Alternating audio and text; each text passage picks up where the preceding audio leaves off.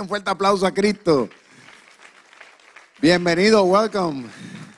Le damos la más cordial bienvenida a todos y cada uno de ustedes, incluso a aquellos que están en vivo y a todo color con nosotros a través de las redes sociales. Estamos llegando a todo el mundo y damos gloria al Señor porque la Iglesia Rey de Reyes no nos limitamos y estamos ansiosos también de que llegue el día, o sea, el domingo 17, ¿verdad?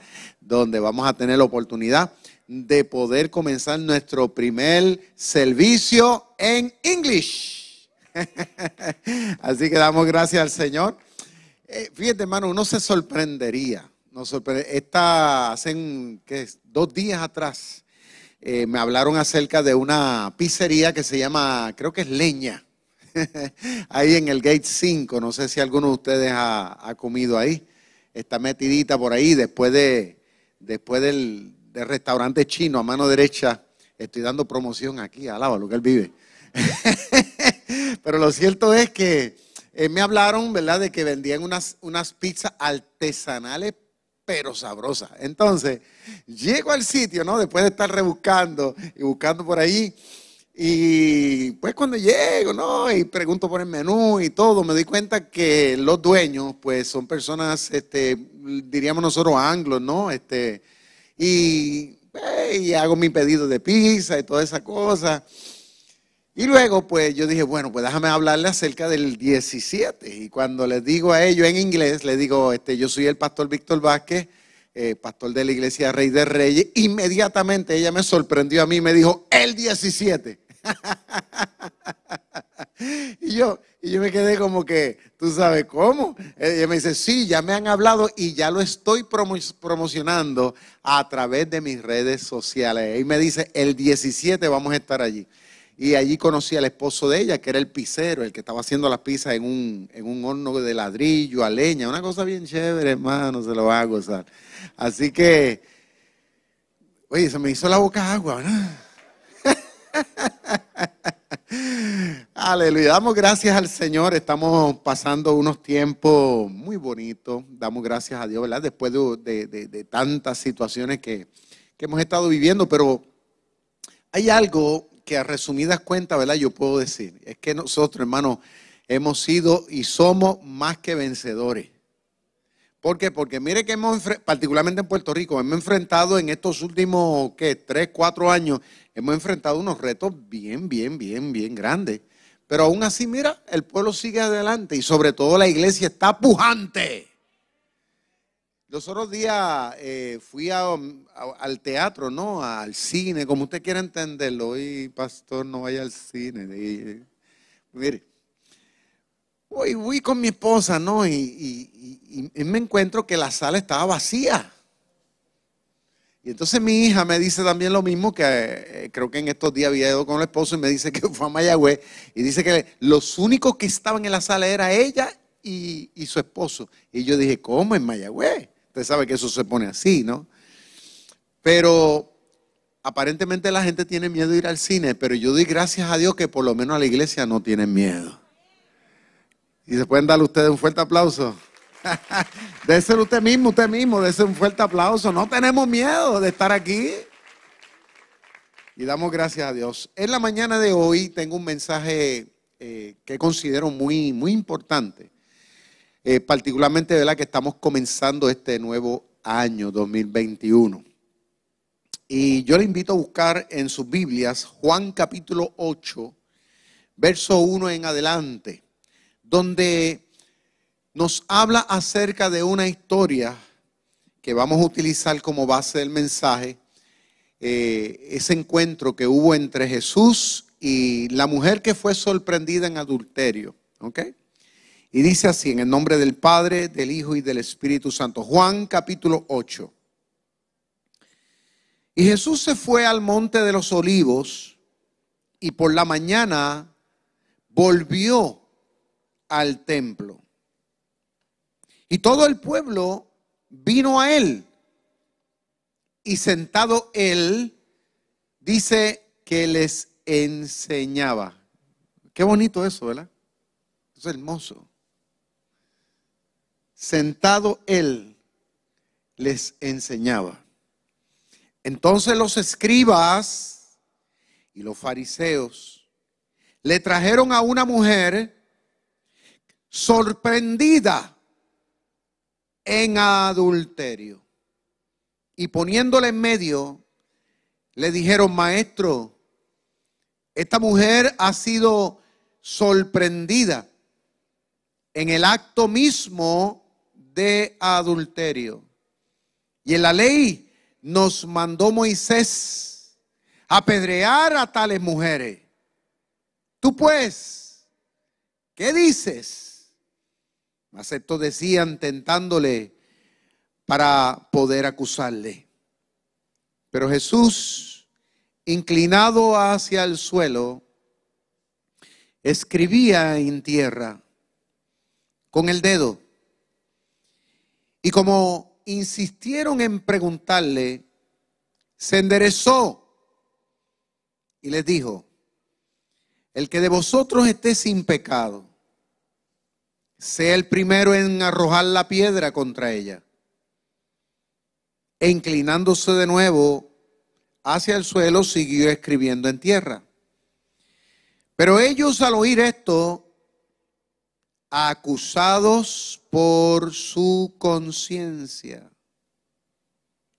acusados por su conciencia, salían uno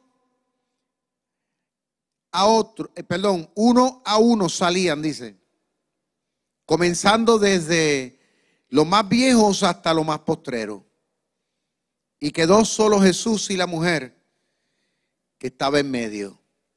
Enderezándose Jesús y no viendo a nadie, sino a la mujer le dijo, mujer, ¿dónde están los que te acusaban? Ninguno te condenó. Ella dijo, ninguno, Señor. Entonces Jesús le dijo, ni yo te condeno, ni yo te condeno, vete.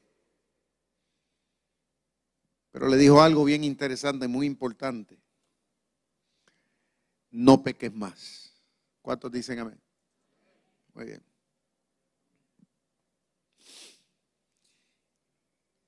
Me puse a buscar el significado de esta palabra que sobresale en todo este relato histórico.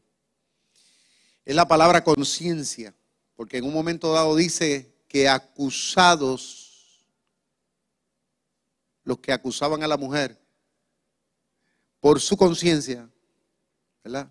Dice que entonces se fueron. Pero me puse a buscar la definición en el diccionario acerca de esa palabra porque a veces asumimos, ¿no? Que conocemos realmente ciertas cosas, pero la realidad del caso es que las definiciones que a veces le damos es de acuerdo a lo que a lo que nosotros nos parece o a lo que otros dicen.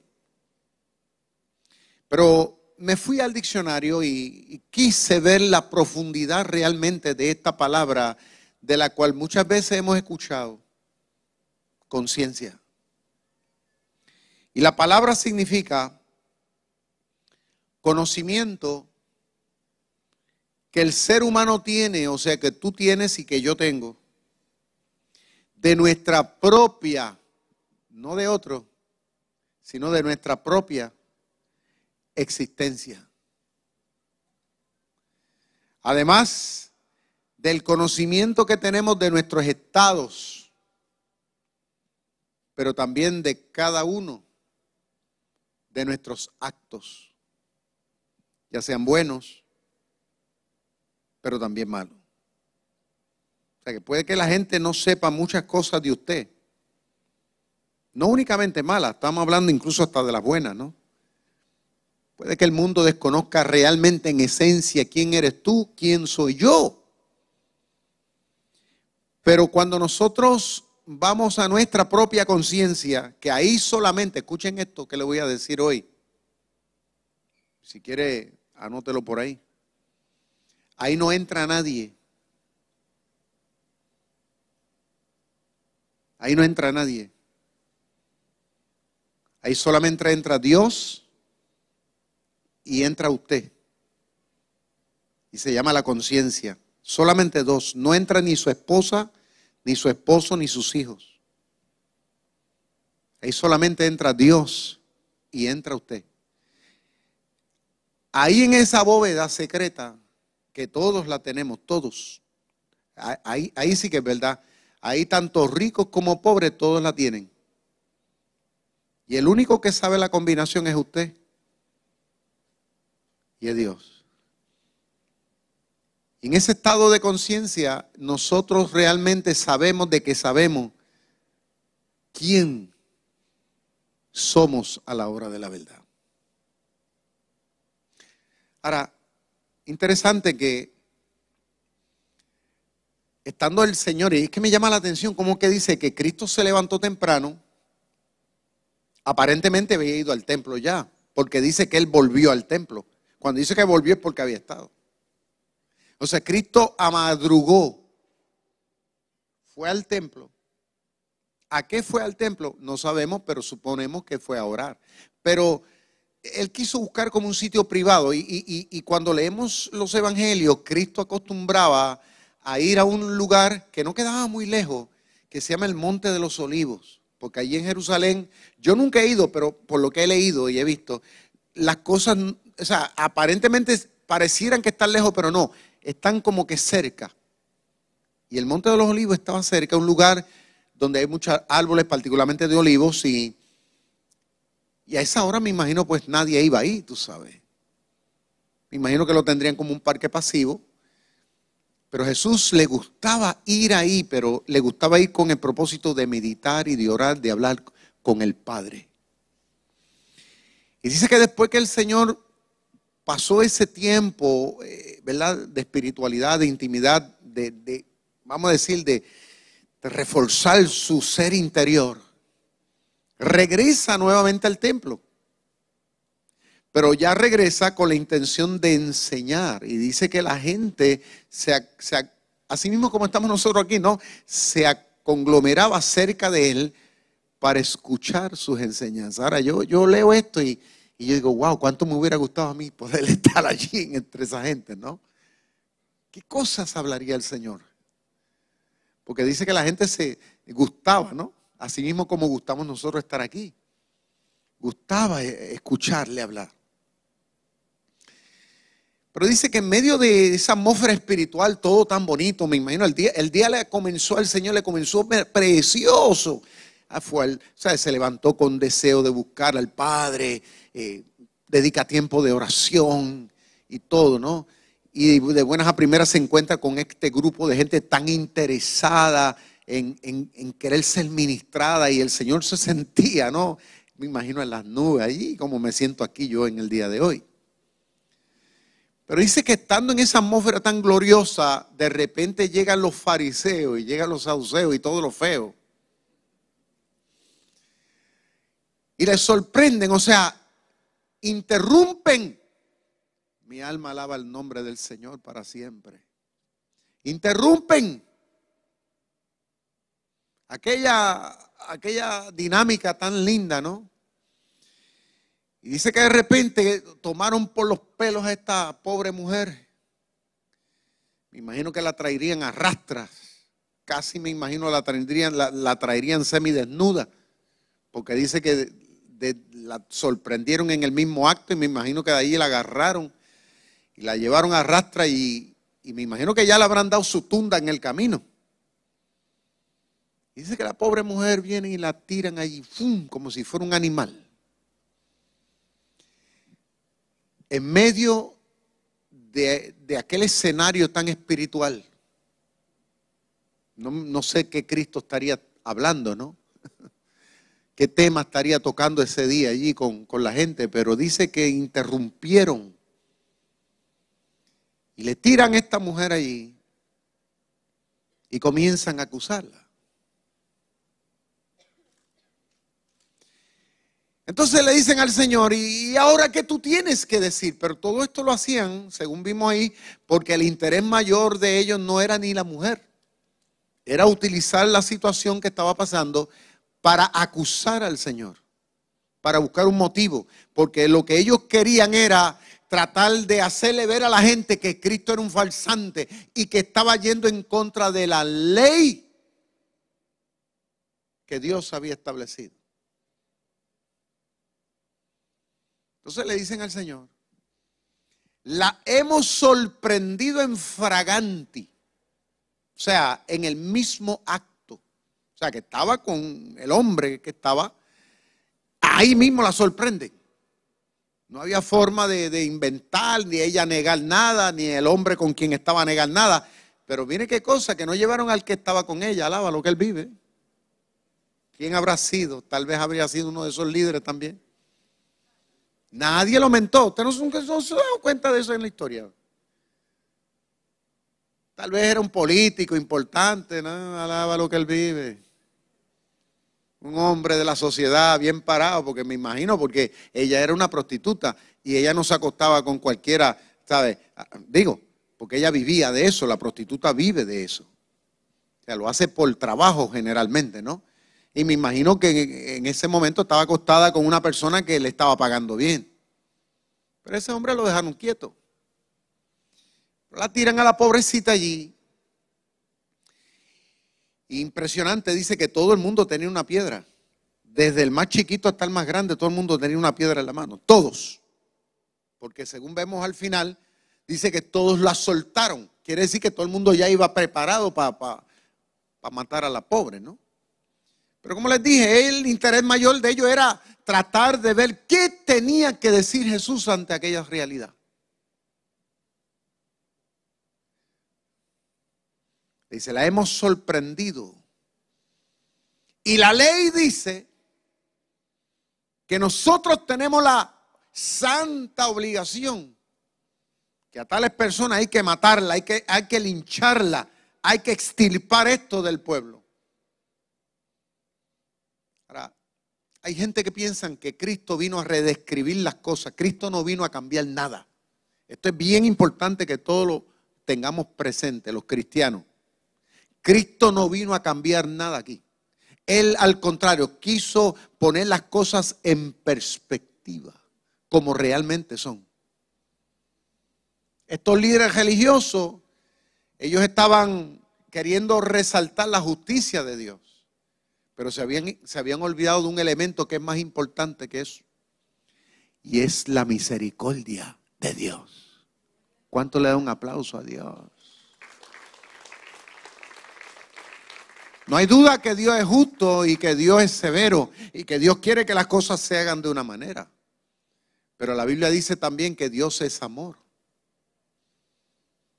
Y el deseo de Dios es que nadie se pierda. Ese es el corazón de Dios. El deseo de Dios es bendecir al ser humano. Dios hizo este mundo y nos posicionó en él porque porque nos ama, porque tiene un plan, porque tiene un propósito para tu vida, aunque tal vez hasta el día de hoy no los has podido ver con claridad, pero la realidad es que Dios te dio un privilegio. Dios te ha coronado, te ha coronado, te ha dado una familia, La Biblia dice que ellos entonces le dijeron, ¿y tú ahora qué tienes que decir a eso? Pero interesante que el Señor dice en la Biblia que, que, que se agachó, o sea, hizo esto. ¿Cuánta gente habría? Yo no sé, yo voy a suponer posiblemente habían allí 100 personas, ¿no? entre esa multitud, por, por, por ponerle el número y comienza a escribir con el dedo en el piso. Ellos, ellos ahí eh, eh, eh, estaban como leones rugientes, estaban como que, usted me entiende, a la espera, lo que hacía falta era una mecha. Pero él seguía ahí, y uno a otro me imagino que se habrán comentado. Y es verdad. Y el libro, el libro de, Levítico dice tal cosa. Y en el libro de Autonomio lo dice. Y, yo me, me, imagino, ¿no? Tratando ellos de alimentar su, coraje, el alimentar, tú me entiendes, su, su, odio, su rencor, su amargura, sus cosas. Estaban ahí en eso. Voy a decir una cosa, las turbas no son fáciles. Eso lo vimos ahora hace un día ahí mismo otra vez en la Casa Blanca, por poco queman aquello allí. O sea, las turbas no son fáciles. Pero dice que en medio de ese escenario el Señor no quiso como que prestarle atención. ¿Y sabe por qué no quiso prestarle atención? Y yo quiero que tengan esto bien claro. Porque el Señor conocía la realidad del corazón de cada uno de los que estaban allí.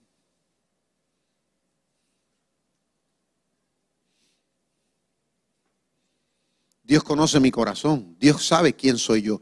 Dios sabe qué es lo que hay dentro de mi conciencia. Porque como le dije al principio, el único que se mete ahí es Él y es usted. El Señor sabía que había en la conciencia de cada uno de los que estaban allí. Que tal vez por fuera tenían su vestimenta que los identificaba como un tremendo fariseo, un gran líder religioso. El otro con su atuendo de saduceo, el otro con su atuendo tal vez de, escriba, ¿no? Y así sucesivamente, cada uno de ellos eh, aparentando, que es lo que acostumbra el ser humano ante la sociedad, esconder la realidad de lo que somos. Allí estaba. Pero la Biblia dice que todas las cosas están desnudas delante de la presencia de Dios. No hay nada que nosotros podamos esconder delante del Señor. Y mucho menos delante tampoco de nuestra propia conciencia. Pero ahí estaban, tratando de hacerse ver los nenes buena gente, ¿eh? como hacemos nosotros, alaba lo que él vive. Digo, aquí no hay gente así, ¿verdad? Pero la realidad es que los seres humanos somos expertos muchas veces en esto.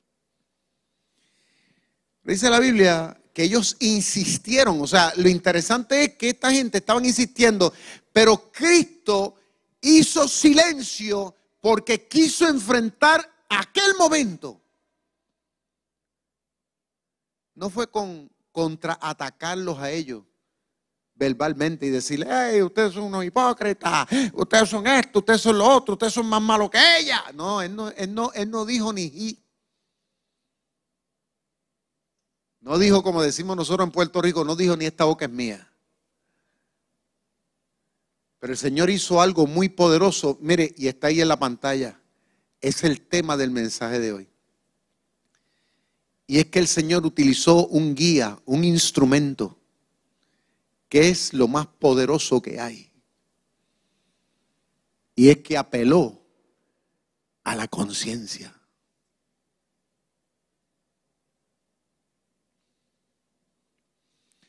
Nosotros los seres humanos tenemos que tener mucho cuidado, porque a veces nosotros rompemos relaciones con amigos, con amigas, con familiares incluso. Incluso hasta dentro de la iglesia con hermanos en la fe. Simple y sencillamente porque nos creemos más moralistas que otras personas. Nos creemos a veces mucho más correctos. Entonces, caemos muchas veces consciente y hasta inconscientemente en las mismas actitudes. Y a veces estamos en las iglesias y, aparentamos que todo está bien, pero la realidad es otra. Hace unos años yo fui a un restaurante con mi esposa y la mesera que nos estaba atendiendo era una muchacha, pero bien delgadita, flaquita, flaquita. Los bracitos eran bien delgaditos. Entonces yo me di cuenta que ella coge una bandeja, eh, eh, comienza, o sea, estaba echando un montón de platos sucios de las mesas que estaban. Y yo me di cuenta que ella viene y levanta aquello que ni yo, yo creo que lo hubiera podido levantar. ¿Qué aquello? Y yo le digo, Oye, mire, y, cuidado que se te va a caer porque eso pesa mucho. ¿Y sabe lo que me dice ella? Me dice, Señor, la conciencia pesa más y hay mucha gente que la cargan.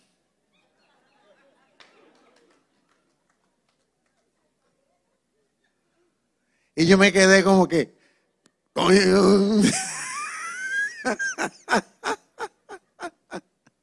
¿Qué, qué, qué no? Yo no, yo no, vi esa bola venir, tú sabes. Me dijo, Señor, la conciencia pesa más y hay gente que la cargan. ¿Qué les digo? Que en el mundo en que nosotros vivimos, no nos damos cuenta, como que poco a poco nos vamos acostumbrando, ¿no? Y hoy día le metemos un platito sucio, otro día le metemos otro plato sucio, como pasó en ese momento que yo la veo a la muchacha, y le metemos otro plato sucio. O sea, ya nos acostumbramos a tal punto que ya no nos pesa. Ya lo vemos normal.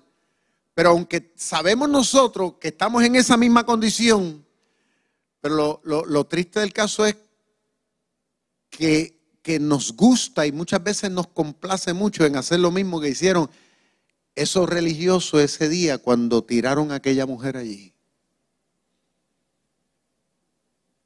Se olvidaron de su conciencia. Se olvidaron realmente de los platos sucios que tenían metidos allá adentro.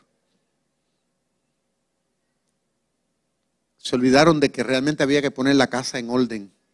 Porque Jesús dijo que muchas veces nosotros acusamos a otro, pero no damos cuenta de que el balcón de la casa de nosotros está sucio. Hay gente que, siempre están así señalando, pero no se dan cuenta que hay tres dedos que lo señalan a ellos. ¿eh? Hay gente que hacen así. Fulano, pero los tres te señalan a uno. Jesús dijo en una ocasión, ¿cómo nosotros vamos a estar queriendo sacar la viga del ojo a otro cuando nosotros tenemos, perdón, una estilla, ¿no? Cuando tenemos una viga metida nosotros mismos en el ojo. La conciencia de esta gente dice que los acusó tanto.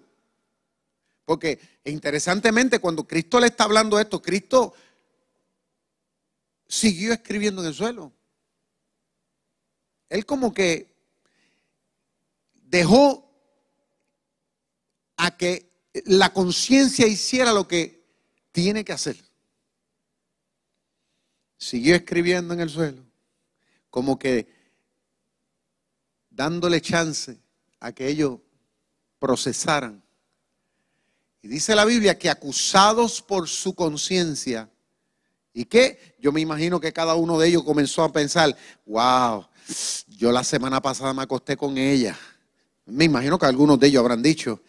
Y, lo interesante del caso es que ella no, ella no dijo, no, pero mira, ahí está fulano que se acostó conmigo ayer y el otro, no, ella se quedó callada. Ella no dijo nada, ella calladita allí se quedó. Pero ellos en la mente, ¿no? Le acusaba, espérate, eh, tú eres un falsante, tú eres un mentiroso, tú, eres un tramposo, tú te pasas haciendo negocio, engañando a la gente y te pasas ajustándole el palo a aquel y hablas de aquel. Óyeme, eh, tú me entiendes, todo eso vino a la mente de ellos. Y tú eres un mal hijo y tú te crees que tú eres, que tú eres un santo, pero tú has sido malo con tu madre, tú no has atendido y has sido malo con tu padre. Oye, los momentos cuando más has necesitado, tú le has sacado los pies. Y ahora tú vienes aquí a traer a esta mujer aquí a acusarla y a matarla. Ahora tú te atreves a coger esa piedra para quitarle la vida a esta infeliz cuando tú has sido peor que ella. E, eso comenzó a venir a la mente de cada uno de ellos. Déjame decirle algo. En esta mañana nosotros estando aquí, la conciencia nos trae a la memoria muchas cosas. Nunca me olvido, y esto pasó de verdad, lo escuché de labios de un evangelista muy reconocido eh, a nivel internacional, que él estaba contando que cuando él comenzó en sus años de estudio en el seminario, dice él que él le robó a un compañero unos lápices en colores que tenía el compañero para marcar la Biblia, él se lo robó, se quedó con ellos. Y habían pasado ya como 40 años. Y ya el hombre era evangelista a nivel internacional, muy reconocido y todo. Pero él dice que él nunca se olvidó de esos lápices de colores que le robó en el seminario a un compañero. Y dice él que un día él fue y compró un paquete de, de lápices en colores y llamó a, esta persona que era pastor y fue y llegó a su casa y dice él que fue y le hizo entrega de los lápices. Entonces, cuando le dan los lápices, eh, eh, la persona que los recibe le dice, pero ¿por qué tú me das esto a mí? Y le dice, ¿te acuerdas cuando estábamos en el seminario? Sí. ¿Te acuerdas de un paquete de lápices de colores que a ti se te, se te perdieron? Ah, sí. Fui yo el que te los robé. Yo nunca me olvido de esa, de esa historia, porque uno siempre se acuerda de las cosas. Hasta de una peseta que uno robó, uno nunca se olvida.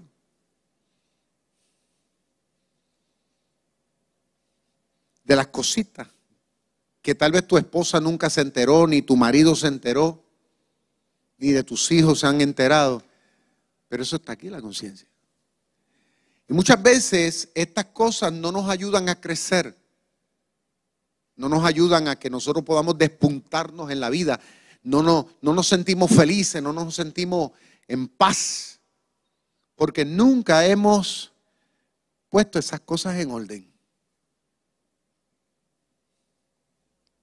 Nunca hemos limpiado la conciencia.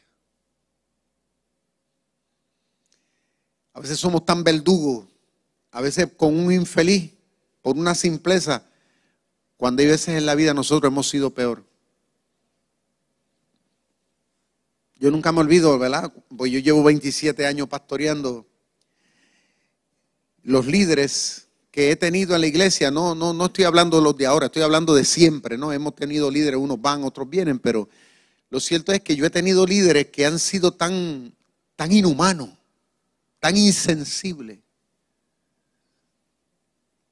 A veces yo he tenido hermanas que me dicen, pastor, y mire, esa hermanita que viene a la iglesia y viene con esa faldita y esto, y esa que viene muy revocada. Y, y yo le digo, y muchas son así, son como que, y yo le digo, hermana, pero... En Perú hay un dicho, en Perú hay un dicho que dice que la vaca se olvida que fue novilla.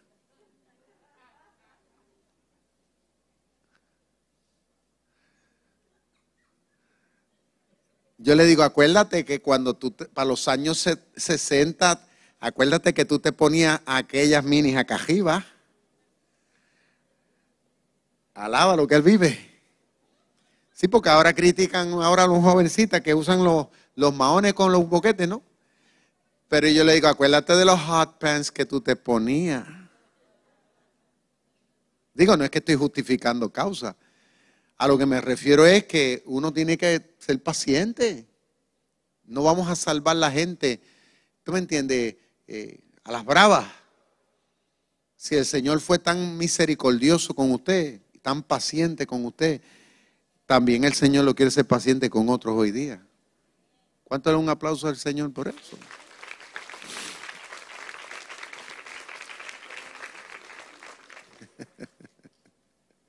Sí, porque y nunca me olvido de otra que me decía, pastor, y los jóvenes tienen espíritu de rebeldía. ¿Y por qué? Porque se ponen esos pelos así parados, así. y yo le digo, ¿y no te acuerdas de los afros que tú te hacías? Alaba lo que él vive. Que llegaban al cielo. Y el que no tenía afro se hacía un permanente porque quería tener un afro, ¿se acuerda? Porque yo me le hice, yo me hice un permanente una vez.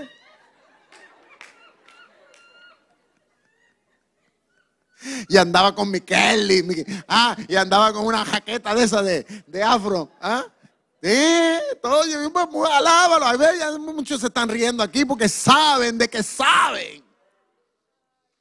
Y yo me acuerdo cuando yo estaba en la escuela, me gustaba, ¿no? Y andaba con aquel flow de guapo, ¿no? ¿Qué pasa? ¿Se acuerda? y nos trepábamos el pantalón hasta acá. Uno, uno, uno, era uno solo, ¿no? Era uno solo, porque era el flow, era así.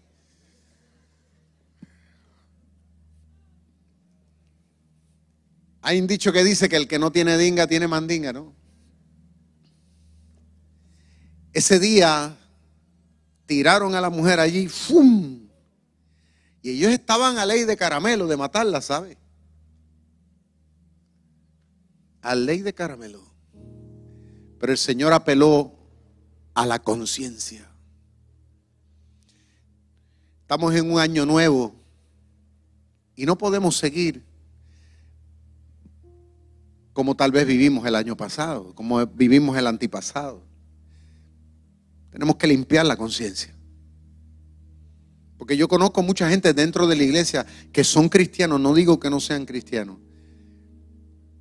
pero no hemos limpiado la conciencia.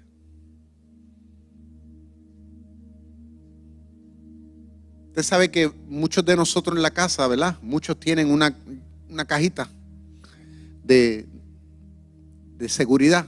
¿Cómo le llaman? Eh? Una caja fuerte, ¿no?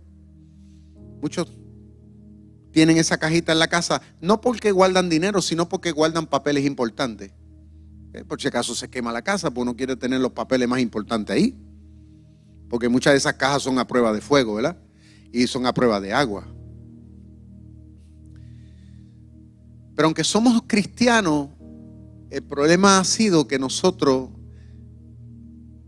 tenemos una caja fuerte donde no hemos querido que el Señor se meta ahí, que saque y limpie. Y, y el Señor quiere meter las manos allá adentro. Hay que abrirle esa bóveda para que veamos la vida diferente.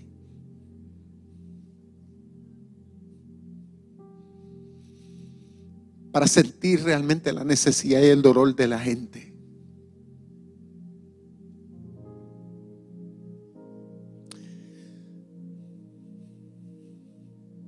Tenemos que darnos cuenta que, que necesitamos de la misericordia de Dios. Yo la necesito, usted la necesita. Y no vamos a poder hacer la diferencia en el mundo a menos que no, no nos armemos de esa actitud. Qué lindo hubiera sido que ellos hubieran tomado a esa mujer y en vez de estar acusándola, hubieran llevado allí, hubieran dicho, Señor, ¿verdad que esta mujer tiene oportunidad de salvarse? La hemos traído aquí para que tú ores por ella, para que tú le muestres el camino, un camino mejor. Que lo hubieran llevado allí con esa intención de que ella se restaurara. Qué diferente hubiera sido. Nosotros estamos desafiados por Dios en este año a que nosotros asumamos esa misma actitud con los jóvenes. Hay gente que dice, ah, este mundo está perdido y los jóvenes están así. Mire, baje, baje, baje. Póngase en el lugar. Ah, y que la gente. Y, baje, baje, baje. Vamos a ponernos en el lugar del vecino. Vamos a orar por ellos, vamos a ver, a tener misericordia, a entender que, que necesitan ayuda. No nos convirtamos en jueces de nadie. Nosotros ninguno estamos en la capacidad de, juzgar a nadie, de condenar a nadie. Dios nos ha puesto para, para ayudar, para que traigamos a la gente a los pies de quien realmente nos puede poner sobre nuestros pies y se llama Jesús.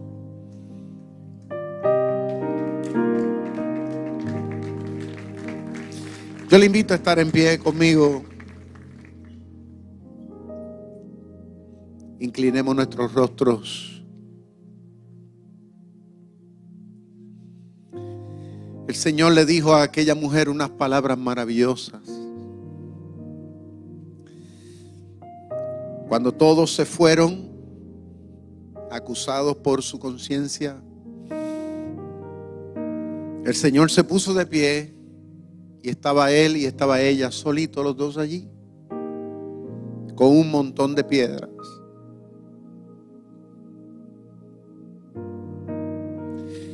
Solo quedaron piedras.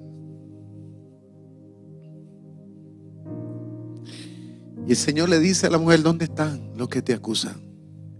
Él le dice, Señor, no están, se han ido todos, se fueron. El Señor le dice unas palabras tan lindas, que es las mismas palabras que te dice a ti en el día de hoy. El Señor dice, yo tampoco te acuso. Y que bien pudo haberlo hecho porque Él tiene la autoridad. Pero le dice, yo no te juzgo, yo no te culpo. Y el Señor te dice aquí en el día de hoy que tampoco te juzga, tampoco te condena El Señor no está aquí para decirte que te vas a ir al infierno. Al contrario, el Señor te quiere dar una segunda, una tercera, una cuarta. Es más, el Señor te quiere ayudar a que te pongas sobre tus pies y que sigas adelante. El Señor le dice, lo único que quiero es que no vuelvas a pecar. No vuelvas por el camino que estuviste. No se sabe bien quién fue esa mujer. Algunos dicen que fue María Magdalena, pero vamos a suponer que fue María Magdalena. Pues déjame decirte algo, María Magdalena se convirtió en una mujer que vivió agradecida del Señor toda su vida. ¿Por qué? Porque nadie tiene misericordia de nosotros como la tiene el Señor.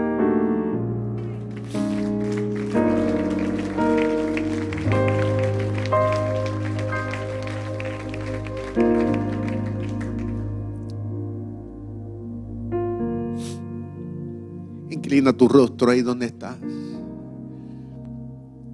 Y vamos a meditar y vamos a hacer una oración. Levanta tu mano conmigo al cielo.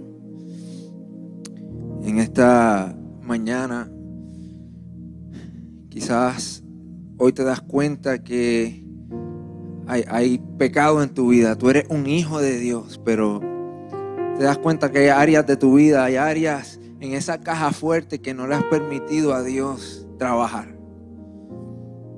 Hagamos una oración de arrepentimiento juntos como iglesia, como hijos de Dios. Señor, tú conoces nuestros corazones.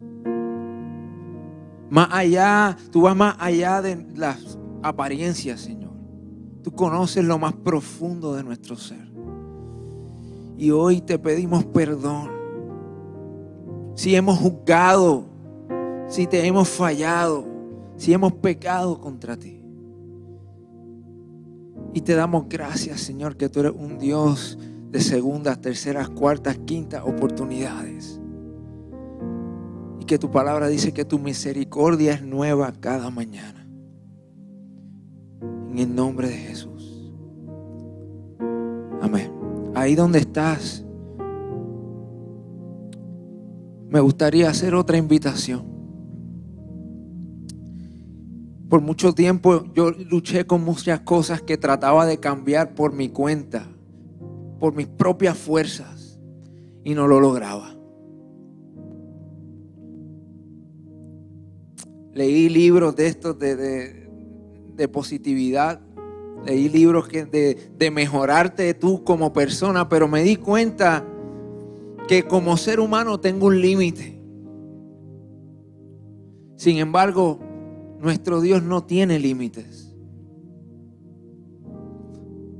Es posible que tú estás aquí en esta mañana y, y te encuentras como esa mujer que estaba tirada en el suelo. Quizás muchos te han señalado, quizás muchos te han juzgado por tu pasado, por tu apariencia por la manera que vistes, que hablas.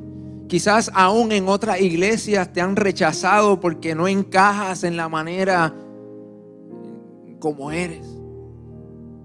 Pero yo estoy aquí para decirte que Jesús siempre hace la misma pregunta, hace la misma propuesta. Aquel que esté libre de pecado, que tire la última piedra. Y luego te pregunta, ¿dónde están los que te acusan? Tampoco yo te acuso. Jesús es el Hijo de Dios que fue enviado por Dios para hacer lo que tú y yo no podíamos hacer. A salvarnos de nuestro pecado, a liberarnos de nuestras ataduras, de nuestras adicciones, de nuestra depresión, de nuestra ansiedad, de nuestra esclavitud. Y hoy lo único que necesitas hacer es decirle que sí a Dios. Y permitir que Él haga lo que tú no has podido hacer.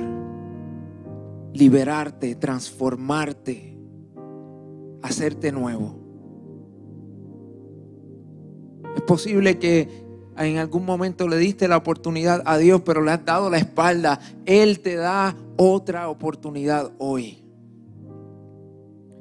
Así que quiero hacer otra oración. Todos juntos, ahí donde estás, inclina tu rostro, cierra tus ojos y repite esta oración conmigo de lo más profundo de tu corazón. Dile, Señor Jesús, perdona mis pecados. Te entrego mi vida. Entra en mi corazón. Tú eres mi Salvador. Transfórmame de adentro hacia afuera. Amén. Si tú tomaste esta decisión hoy de abrirle tu corazón a Cristo, yo quiero que ahí donde estás levantes tu mano. Queremos orar por ti. Dios te bendiga. Vamos a darle un aplauso fuerte al Señor. ¿Habrá alguien más? ¿Habrá alguien más? Dios te bendiga. Quiero que sepan que no están solos. Que la mayoría de los que estamos en este lugar en algún momento tomamos esa decisión. Y que la iglesia está para ayudarte a encontrar tu propósito en Dios, a tomar ese próximo paso de la fe. Así que al final del servicio nos encantaría conocerlos, estrechar su mano o darle el puñito por la pandemia, ¿verdad? y si tú nos estás viendo a través de las redes sociales y tomaste esta decisión, escríbenos un mensaje. Queremos orar por ti, queremos conectarnos contigo. Al final del servicio, habla con uno de los líderes. Tenemos un poquito de café para ustedes. Si nos visitan por primera vez, también nos encantaría conocerlos. Y les tengo dos noticias que son dignas de celebrar. El próximo domingo, 17 de enero a la una de la tarde vamos a tener nuestro primer servicio completamente en inglés. Now I'm going to say it in English for my friends in the back. Next Sunday, it's our first full English service. And we're so excited and we're so happy that you're here with us because we know that God has an amazing purpose for your lives and we're so happy to be a part of that. So please spread the news. This Sunday at 1 p.m., we're going to have our first English service ever. So if you're watching online you're uh, an English speaking person, there's a place here for you. There's a place here for you. Nosotros somos una iglesia misionera y Dios nos ha regalado un campo misionero aquí mismo en el patio de nuestro hogar. Saben, hace años cuando me, me mudé de niño a Texas, e, e, fue una experiencia bien difícil el no saber el idioma, el no saber inglés. Y qué bendición fue yo tener una iglesia que hablara mi idioma. Nosotros como iglesia podemos proveer este servicio. Y qué bendición que Dios cuente con nosotros, de todas las iglesias en el oeste que cuente con nosotros. Y quiero también anunciarles que el martes, este martes no, el próximo martes, el 19 de enero, vamos a estar comenzando un nuevo discipulado que se titula Camino de Crecimiento. Y esto es para todas esas personas que quieren descubrir el propósito divino por el cual han nacido. Si tú llevas aquí un tiempo sentado, quiero que sepas que Dios tiene un propósito contigo. No importa si eres nuevo o si llevas años en esta casa. Dios quiere utilizarte para grandes cosas. Así que al final del servicio vamos a estar apuntando, registrando a todas las personas que estén interesadas. Esto va a ser los martes a las 7 de la noche. Eh, vamos a tenerlo presencial, también vamos a tenerlo por Zoom. Y si hay alguna persona que falte uno de los martes durante eh, el día de martes a viernes, de 9 a 12, pueden venir y tomarlo grabado también. Así que no hay excusa, mis hermanos, para seguir, para no seguir creciendo. Dios quiere que continuemos creciendo. Amén. Al final, en, la, en el atril que está en la salida, eh, donde se registraron al principio, ahí también se pueden registrar para este discipulado. Y finalmente quiero darle gracias a todos los que a través de su generosidad hacen posible que semana tras semana se lleve a cabo este servicio, no solo aquí, sino también en Perú, en República Dominicana, en Ecuador. Es a través de nuestra generosidad que continuamos estableciendo el reino de Dios aquí, en el corazón de la humanidad. Y quiero decirle algo para los que no lo sabían. ¿Cuántos tienen la aplicación de la Biblia, YouVersion, en su, en su celular? que te da el, eh, todos los días el versículo bíblico del día. Es una herramienta excelente y es completamente gratis. Pues quiero que sepan que nosotros ponemos un granito de arena mes tras mes como iglesia, aportando económicamente para que gente como usted y como yo alrededor del mundo también pueda obtener esta aplicación. Así que desen un fuerte aplauso por eso. Y si tú quieres ser parte de lo que Dios está haciendo en esta casa a través de tu generosidad, puedes hacerlo a través de ATH Móvil, al número que está en la pantalla, 787-964-3630. O también al final del servicio, eh, los, diáconos tienen las cajas de, de diezmo y ofrendas. Discúlpenme, esa es mi hija. Al final del servicio pueden depositar en las cajas de diezmo y ofrenda eh, su diezmo y ofrenda. También pueden entrar a iglesiardr.com diagonal donaciones si nos estás viendo por internet. Bueno, Dios nos bendiga. Vamos a despedirnos con una oración. Y recuerden que este miércoles tenemos nuestro primer servicio Cielo en la Tierra a las 7 de la noche, aquí presencial y también en línea. Levanta tus manos ahí donde estás. Padre, gracias por este domingo glorioso, Señor. Gracias por la oportunidad que nos das de reunirnos como familia para celebrarte, pero también para disfrutar de tu presencia, para escuchar tu palabra, Señor. Yo te pido que bendiga a cada uno de mis hermanos aquí presentes y aquellos que nos ven a través de los medios de comunicación y que esta semana podamos seguir creciendo en ti y seguir siendo luz y sal a un mundo que tanto lo necesita. En el nombre de Jesús y la iglesia dice, amén. Dios los bendiga. Si te gustaría ser parte de lo que Dios está haciendo a través de nuestra comunidad de fe y en nuestras misiones en República Dominicana, Ecuador y Perú, puedes enviar tus donaciones a través de ATH Móvil al 787-964-3630 o ve a iglesiardr.com diagonal donaciones.